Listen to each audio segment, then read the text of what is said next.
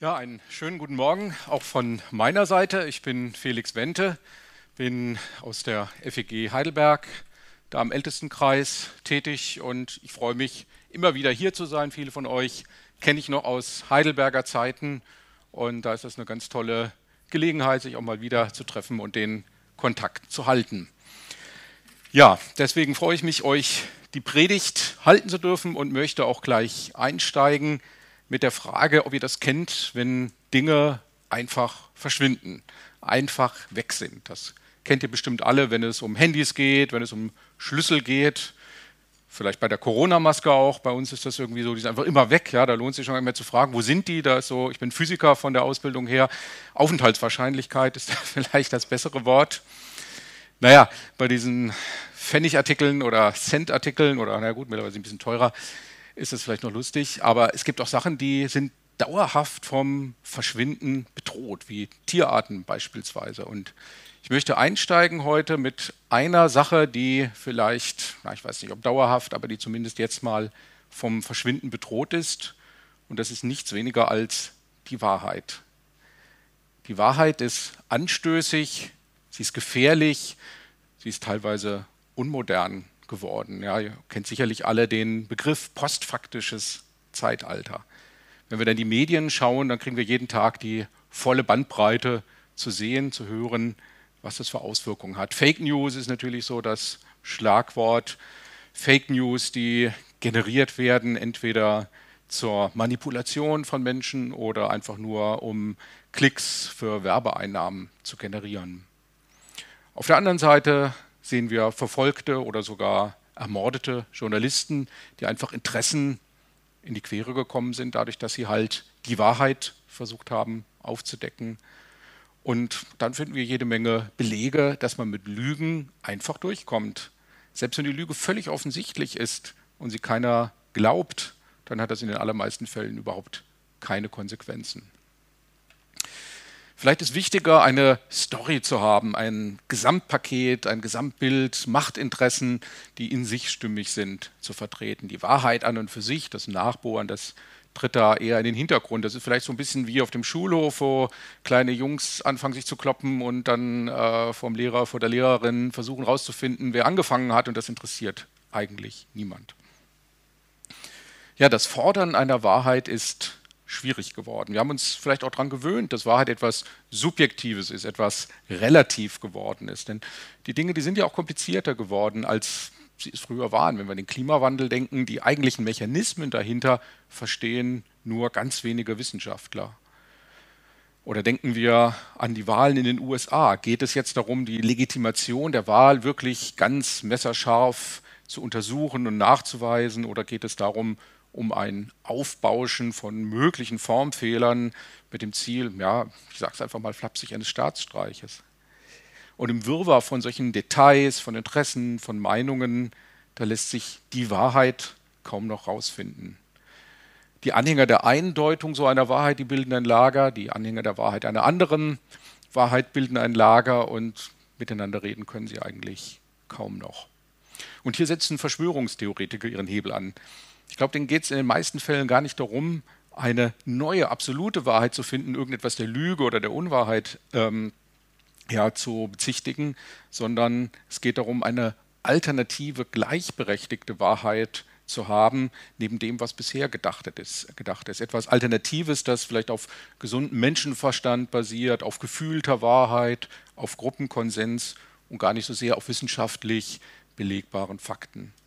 Das mag oft aus einer Hilflosigkeit heraus passieren. Man sucht sich ja gerade jetzt in der Corona-Krise Auswege, Deutungen und so weiter. Aber es mag genauso oft passieren mit dem Ziel einer Manipulation anderer Menschen, mit dem Ziel, die eigenen ja, Interessen, die eigene Macht nach vorne zu bringen.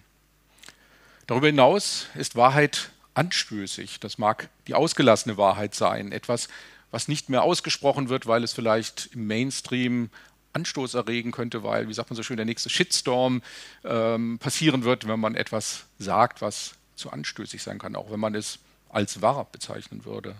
Oder eine Wahrheit, die gegen Interessen steht. Ich hatte das Beispiel der Journalisten schon gebracht. Dann haben wir eine Wahrheit, die scheinbar zu absolut daherkommt. Speziell wir als Christen sind damit konfrontiert.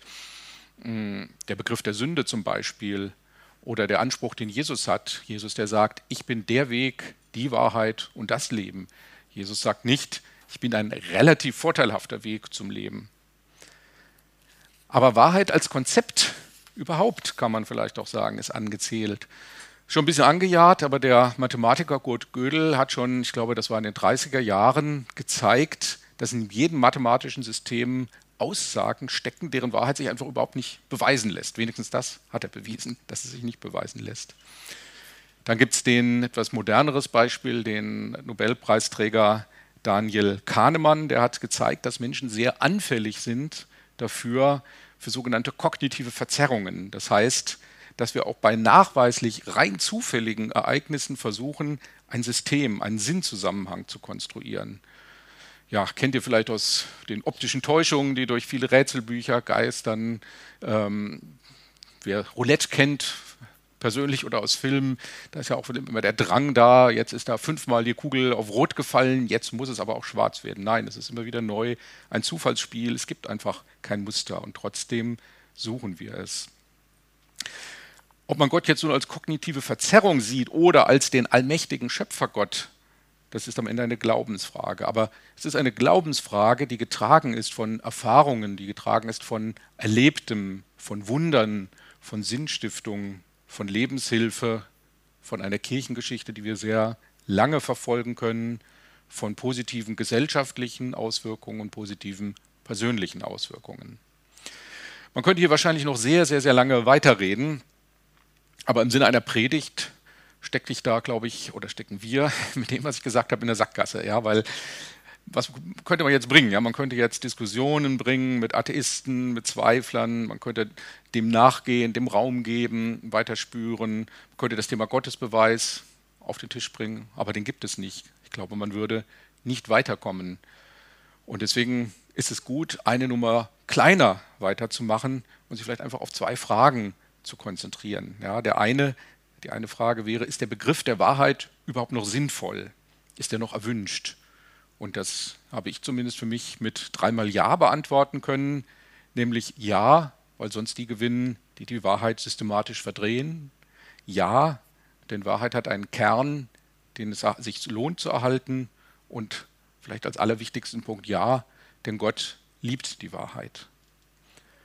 Und die zweite Frage wäre, was ist unser Auftrag als Christen zur Wahrheit? Nicht zu lügen, das ist schon sehr viel ein Verzicht auf Manipulation, ein Verzicht auf bewusstes Verdrehen von Tatsachen, das ist ein allererster Schritt. Aber darüber hinaus können wir natürlich noch beliebig weitergehen, die Wahrheit aufzudecken, für Wahrheit einzustehen, der Wahrheit wirklich nachzujagen. Und ja, die Reduktion auf diese zwei Fragen, die hat mich dann bewogen, ja, trotzdem einfach mal darüber zu predigen, auch wenn man, so wie ich gestartet bin, vielleicht niemals zu einem Ende kommen würde. Ich habe mich dann ähm, gefragt, ob es zu Gesicht des Trostes passt, was ihr jetzt ja als ähm, Thema heute habt, Adventsgesichter als Reihe. Aber ich denke, dass Gottes Wahrheit, Gottes Licht in unserem Leben eine Klarheit bringt und ein Ziel in unser Leben hineinbringt, was positiv für uns ist, was uns stärkt und das uns tröstet, auch wenn die äußeren Umstände widrig sind ist das etwas, was uns Trost geben kann. Und deswegen habe ich einfach mal für mich beschlossen, ja, das passt ganz gut zu Gesicht des Trostes. Und ich habe euch dazu einen Bibeltext mitgebracht, den möchte ich jetzt mal vorlesen aus Epheser 5, Vers 8 bis 14. Wandelt als Kinder des Lichts. Die Frucht des Lichts ist lauter Güte und Gerechtigkeit und Wahrheit. Prüft, was dem Herrn wohlgefällig ist und habt nicht Gemeinschaft mit den unfruchtbaren Werken der Finsternis. Deckt sie vielmehr auf, denn was von ihnen heimlich getan wird, davon auch nur zu reden ist schändlich.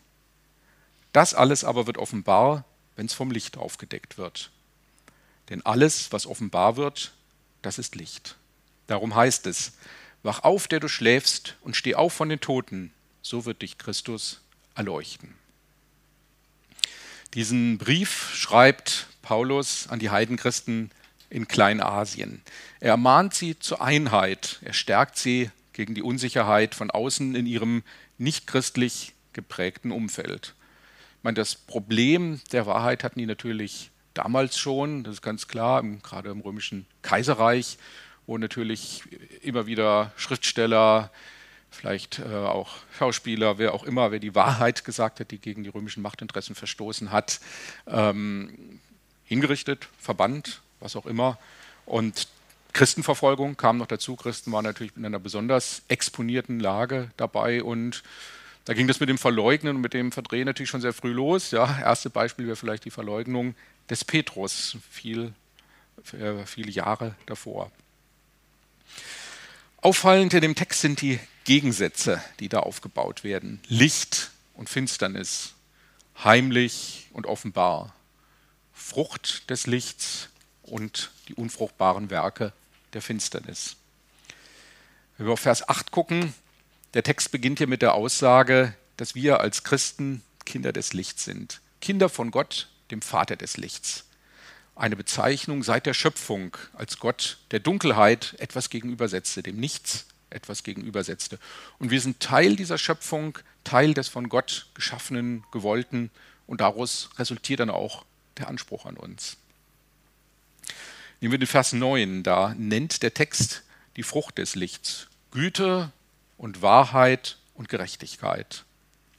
Wahrheit ist etwas, was Gott als Frucht ansieht. Wahrheit ist wirklich etwas, was Gott haben möchte, was vor Gott wertvoll ist. Man kann sich fragen, ist Wahrheit für sich allein genommen gut? Die Aussage, du stinkst, das mag die Wahrheit sein, aber sie wird verletzend sein bei unserem Gegenüber, der sie zu hören hat. Die Wahrheit für sich allein, die bringt die Gefahr des Verletzens, der Dogmatik, der Hexenjagd. Aber im Text steht sie hier in Kombination mit Güte und Gerechtigkeit, bildet gemeinsam ein starkes Trio gegen Dunkelheit. Ich denke, dass keiner von diesen drei Begriffen verzichtbar ist, wenn wir mal versuchen, gedanklich etwas davon wegzulassen. Gerechtigkeit ohne die Wahrheit ist das so wie ein Richtspruch ohne eine Beweisaufnahme, könnte man sagen. Oder wenn wir jetzt nur die Güte nehmen, noch ohne die Gerechtigkeit, dann ist das eine Beliebigkeit. Ich lasse halt einfach Gutes geschehen, wie es halt gerade kommt, ohne mich darum zu kümmern, ob das gerecht ist oder nicht. Wahrheit ohne die Güte dahinter, wie bei dem Satz, du stinkst, ist lieblos, ist herzlos, ist verletzend. Der Text in Vers 10 fordert uns zur Prüfung auf. Prüfen bedeutet, dass wir vor Gott eine Eigenverantwortung haben, statt einfach einer dogmatischen Lehre zu verfolgen. Die Wahrheit ist nicht etwas Feststehendes, etwas Unwandelbares, Unverrückbares. Teile der Wahrheit können sich durchaus ändern und müssen sich auch immer ändern, beziehungsweise müssen zumindest neu geprüft werden. Wenn wir zum Beispiel Sachen nehmen wie die Rolle, die Rolle der Frau oder Regeln zur Bedeckung des Hauptes. Das hatte in der Zeit, in der dieser Text geschrieben war, auch wenn es jetzt hier natürlich in dem Bibeltext gerade nicht vorkommt, das hatte seine Berechtigung, ganz einfach, um Anstoß zu vermeiden in der Gesellschaft. Und es war wichtig, diesen Anstoß zu vermeiden, nicht aus Duckmäusertum sondern, und auch nicht nur unbedingt um der Christenverfolgung zu entgehen, sondern weil es das Hauptthema verdecken würde, wenn man sich in dieser Diskussion festgebissen hätte. Nämlich das Hauptthema ist die Errettung der Menschen vor der Sünde durch Gott.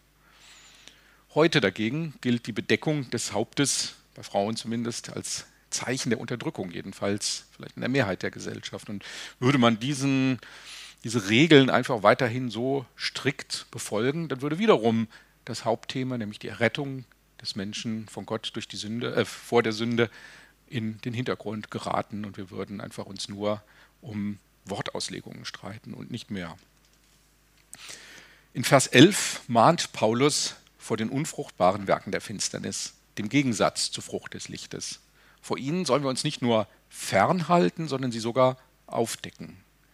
Spannend ist hier natürlich die Frage, geht es um die Werke oder geht es um die Menschen, die diese Werke tun? Und die Konstruktion des Textes, äh, die lässt beides zu, beide Möglichkeiten. Und das ist vielleicht auch sinnvoll, auch wenn es auf den ersten Blick unbarmherzig erscheint, zumindest mittelfristig, längerfristig, wenn Menschen dauerhaft bei schlechten Werken bleiben, sie sich auch über einen längeren Zeitraum nicht korrigieren lassen, einfach nichts annehmen, nichts an, sie heran, an sich heranlassen, dann besteht irgendwann das Risiko, dass wir vielleicht mit hineingezogen werden in diese schlechten Werke, dass wir beeinflusst werden davon, gefangen genommen werden davon. Und spätestens da ist es gut, die Notbremse zu ziehen. Das geht noch, wird noch gesteigert in Vers 12. Da wird gesagt, davon auch nur zu reden ist schändlich. Das kann man sehr leicht erfüllen. Ich rede einfach nicht drüber, ich lasse das aus dieser Predigt weg und dann habe ich es erfüllt, oder? Aber das wäre zu einfach, denn im Gegenteil fordert der Text ja die Aufdeckung von uns. Gott möchte Wahrheit und Transparenz und keine Kultur des Verschweigens. Ich habe da mal eine andere Übersetzung gelesen, und zwar in der Volksbibel von diesem Vers, und da steht, lasst euch nicht einen Zentimeter auf die dunkle Seite der Macht ein, lasst die Finger davon, spielt auch nicht damit, sondern geht dagegen vor, bringt sie an die Öffentlichkeit. Ich kriege einen roten Kopf, wenn ich nur daran denke, was die Menschen so alles hinter verschlossenen Türen für Sachen bringen. Furchtbar, ich mag das hier gar nicht aussprechen. Ich finde das eine sehr schöne, frische Übersetzung dessen, was hier geschrieben ist. Denn natürlich sind hier viele Deutungen möglich und eine klare Distanzierung von bösen Werken, das steckt da auf jeden Fall dahinter, sie nicht zu verharmlosen aber auch die Abkehr von Klatsch und Tratsch, wer was gemacht hat, oder sich in Worten wollüstig zu gruseln, was der andere Böses getan hat. Überhaupt sind Worte der Anfang der meisten bösen Taten, so wie Mobbing mit Worten und nicht mit Taten beginnt, nicht mit körperlichen Übergriffen. In der Bergpredigt sagt Jesus das ja auch. Wer zu seinem Bruder sagt, du nichts nutzt, der ist des Hohen Rats schuldig. Offen ist in dem Vers auch, wer mit ihnen gemeint ist. Sind es die Heiden? Ist es das atheistische Umfeld oder sind es vielleicht Heidenchristen, die anderen, die jetzt nicht ganz so fromm aus der Gemeinde, die wieder in ihre alten Muster von früher zurückfallen? Klar, wenn die nichtchristliche äh, Mehrheit der Gesellschaft über die Verfehlungen von den Menschen in der Gemeinde hätte reden müssen, dann wäre das schändlich gewesen im Sinne von unehrenhaft, im Sinne von unglaubwürdig und natürlich hätte es eben auch ja, die Hauptbotschaft vom Tod Jesu am Kreuz von unserer Errettung verdeckt. Der Text, der lässt das offen und das ist vielleicht gut so, weil es könnte ansonsten so sein, dass wir mit denen meinen, das sind nicht wir, das sind die anderen. Aber ich glaube, der Text will sagen, auch wir sind damit gemeint. In Vers 13 wird es deutlicher. Von uns aus können wir nichts aufdecken. Ich lese ihn nochmal. Das alles aber wird offenbar, wenn es vom Licht aufgedeckt wird. Ja, wir können von uns aus selber nichts aufdecken. Ich hatte am Anfang ja einige Beispiele genannt, wie sie vielleicht durch die Medien geistern, wo Leute wirklich wissenschaftlich, journalistisch, wie auch immer, Wahrheiten ans Licht bringen und es führt zumindest in vielen Fällen zu nichts. Im christlichen Sinne ist es genauso. Wir können Jesu Wahrheit nicht alleine aufdecken. Wir brauchen das Licht dazu, wir brauchen Gottes Licht dazu, den Heiligen Geist. Denn es fehlt uns an der letztendlichen Urteilskraft zu entscheiden, wann etwas ein Werk der Finsternis ist und wann eben nicht.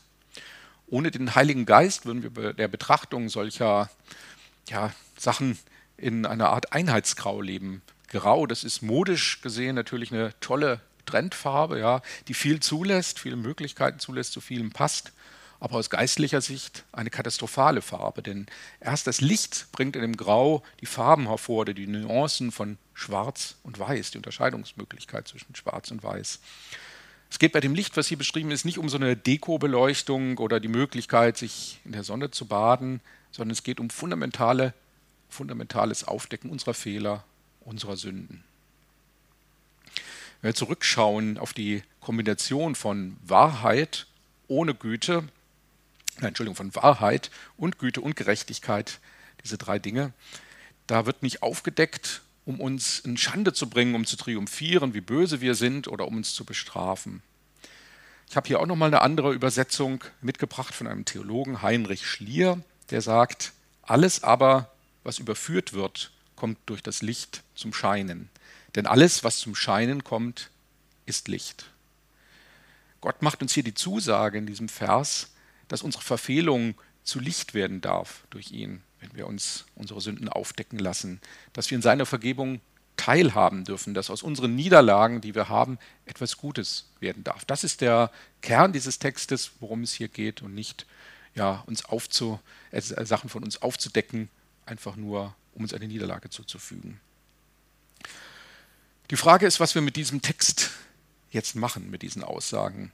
Denn es sind nicht nur Aussagen, die der Text bringt, sondern es sind auch Aufforderungen, oder Aufträge an uns. weil wir zum Beispiel die Frucht des Lichts nehmen, vom Licht der Gnade. Es geht nicht nur darum, etwas über diese Frucht zu wissen, sondern so zu wandeln, dass wir als Kinder des Lichts Frucht in unserem Leben bringen auch.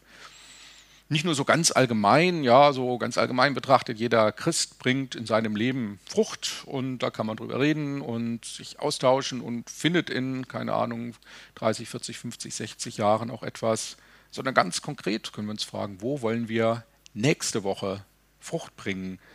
Das geht auch mit dem Lockdown der vielleicht oder der wahrscheinlich uns bevorsteht, welchen Inhalt er auch genau haben will, wird. Jetzt haben wir als Thema heute Trost. Vielleicht ist Trost eine Frucht, die wir bringen dürfen. Trost zunächst einmal für uns selber, dass wir uns von Gottes Wort trösten lassen, aus, herausnehmen lassen aus der ja, vielleicht negativen, depressiven Verstimmung, die so eine Aussicht mit sich bringt, aber natürlich auch für andere, die davon betroffen sind, dass wir einfach unsere Augen aufmachen und schauen, wo braucht jemand den Trost? Wo können wir jemand Gottes Licht näher bringen? Dann fordert uns der Text zur Prüfung auf. Nehmen wir mal ja, die Welt von uns evangelikalen Christen. Schauen zurück zur Zeit, als unsere Gemeinden Heidelberg und Wiesloch-Walldorf gegründet worden sind. Heidelberg ist ein bisschen älter. Und da war der evangelikale Glaube ein unbedingtes Volksmodell, theologisch stark und stimmig, politisch in der Gesellschaft fundiert, seinen Formen ganz modern, attraktiv.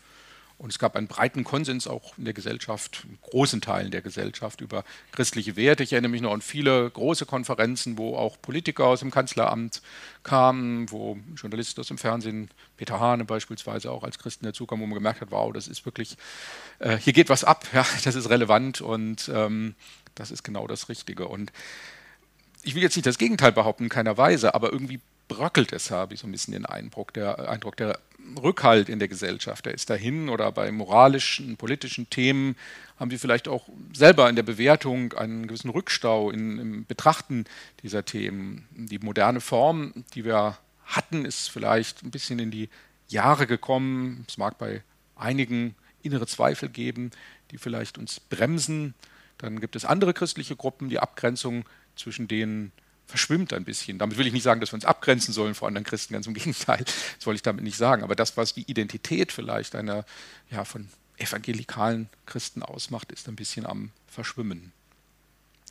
Ist vielleicht auch gar nicht so schlimm. Das Wichtige ist der Glaube dahinter. Der darf nicht bröckeln. Das ist die Frage, tut er das? Oder besser gesagt, was tun wir, damit er nicht bröckelt und damit wir dabei weder Hardliner auf der einen Seite werden, noch halbherzige auf der anderen Seite. Da sind wir auch hier aufgerufen zu prüfen und uns neu auszurichten. Persönlich, jeder Einzelne für sich und auch als Gemeinde. Immer mit der Frage, was ist denn Gott wohlgefällig? Was bringt in seinem Namen Frucht? Ich habe am Anfang die Aussage von Jesus genannt, ich bin der Weg und die Wahrheit und das Leben statt. Ich bin ein relativ vorteilhafter Weg zu einem netten Leben. Und da können wir uns auch fragen, sind wir in der Gefahr, unseren Glauben vor uns selbst oder vor anderen abzuschwächen? Wo ziehen wir uns denn in unserem Leben, in unserem Glauben zurück? Ja, auf einen gewissen Pragmatismus, auf einen Utilitarismus, also auf ein Nützlichkeitsdenken, das darauf zu beschränken, was nützt einer guten Sache, oder auf eine nur vielleicht vordergründig äh, richtig scheinende Toleranz. Dann ist im Text vom Aufdecken die Rede. Das gilt sicherlich zuerst uns selbst, einem Aufdecken unserer Fehler vor Gott. Aber wissen wir überhaupt, wo wir im Sinne dieses Textes in der Finsternis sind? Das ist ja gar nicht immer so leicht herauszufinden. Das ist das eine. Und das andere ist, es ist natürlich auch noch viel schwerer, das auch zu ändern. Sind wir bereit, das zu ändern? Ein biblisches Instrumentarium dafür ist die Buße. Buße ist ein erster Schritt zur Umkehr, ein Schritt, den wir regelmäßig einüben sollten. Ich glaube, Buße ist nicht nur etwas, was man bei seiner Bekehrung einmal machen sollte. Wie es ja von Paulus hieß, er fiel auf sein Angesicht und auf seine Knie, ich weiß es gar nicht mehr ganz genau, und hat Buße. Sondern ich glaube, es ist etwas, was wir kontinuierlich tun sollen. In Heidelberg haben wir das als ältesten Team getan oder tun das auch immer wieder noch einmal. Ja, das geht jetzt gar nicht darum, dass wir der Meinung sind, dass wir unbedingt an allem schuld sind, ja, vielleicht an der Gemeindekrise, die lange zurückliegt in Heidelberg, aber auch ansonsten gibt es ja natürlich immer wieder mal Unstimmigkeiten, Verletzungen, Sachen, die nicht gut laufen. Ich glaube, es gibt es immer, wenn Menschen zusammen sind. Und da haben wir gesagt, naja, wir haben sicherlich unseren Anteil daran, dafür wollen wir Buße tun, aber auch stellvertretend für andere, wo vielleicht diese Schuldfrage noch gar nicht so klar ist, kann man trotzdem schon vor Gott treten und Buße tun, einfach auch als Zeichen für andere und für sich selbst. In Vers 14, ich lese ihn noch einmal, ähm, darum heißt es, wach auf, der du schläfst, und steh auf von den Toten, so wird dich Christus erleuchten. Da wird ein altes Tauflied zitiert. Das ist ein altes Tauflied, habe ich aus einem Kommentar entnommen, das keiner mehr kennt. Das ist einfach verloren gegangen. Wir kennen es nur durch dieses Zitat hindurch. Und dass es überhaupt ein Lied ist, das kann man am Versmaß, wenn man die Sprache kann, was ich nicht tue, erkennen. Aber das ist ein altes Tauflied, was viele Menschen bei der Taufe zu einem, zu einem Leben mit Jesus begleitet hat und ihnen äh, bewusst gemacht hat, dass sie in dieses Heilsereignis vom Kreuzestod und der Auferstehung als Gläubige durch die Taufe mit einbezogen werden. Diese Fragmente dieses Taufliedes, die haben Tausende von Menschen begleitet und es ist ein Geschenk, finde ich, dass wir das heute auch noch so vor Augen haben dürfen. Dieses Lied ruft uns zu, wach auf, wenn du schläfst. Sei wach, schlafe nicht. Lass dich hineinnehmen in Gottes hell erleuchtete Welt. Werde Teil von ihr. Schlafe nicht. Sie soll dir persönlich etwas bedeuten. Lass das Einheitsgrau hinter dir, auch wenn es wahr oder falsch oder hell und dunkel nicht immer leicht ist zu unterscheiden. Und ich glaube, da ist die Adventszeit auch eine ganz tolle Zeit, ja, irgendwie so die Zeit der Kerzen, des Lichts, der inneren Einkehr. Licht und Dunkel kann man da so ganz einprägsam sehen, wenn man im Dunkel sitzt und da brennt so ein kleines Licht, da kann man gut, finde ich, ja, ins Nachdenken kommen, ins Beten kommen und fragen, wo nicht nur das Kerzenlicht etwas hell macht, sondern Gottes Licht etwas hell machen soll. Die Aufforderung ist, tritt ein für die Wahrheit, weil Gott die Wahrheit liebt und er sie uns Menschen geschenkt hat. wenn du das tust, dann gilt für dich, du bist das Salz der Erde, du bist das Licht der Welt. Amen.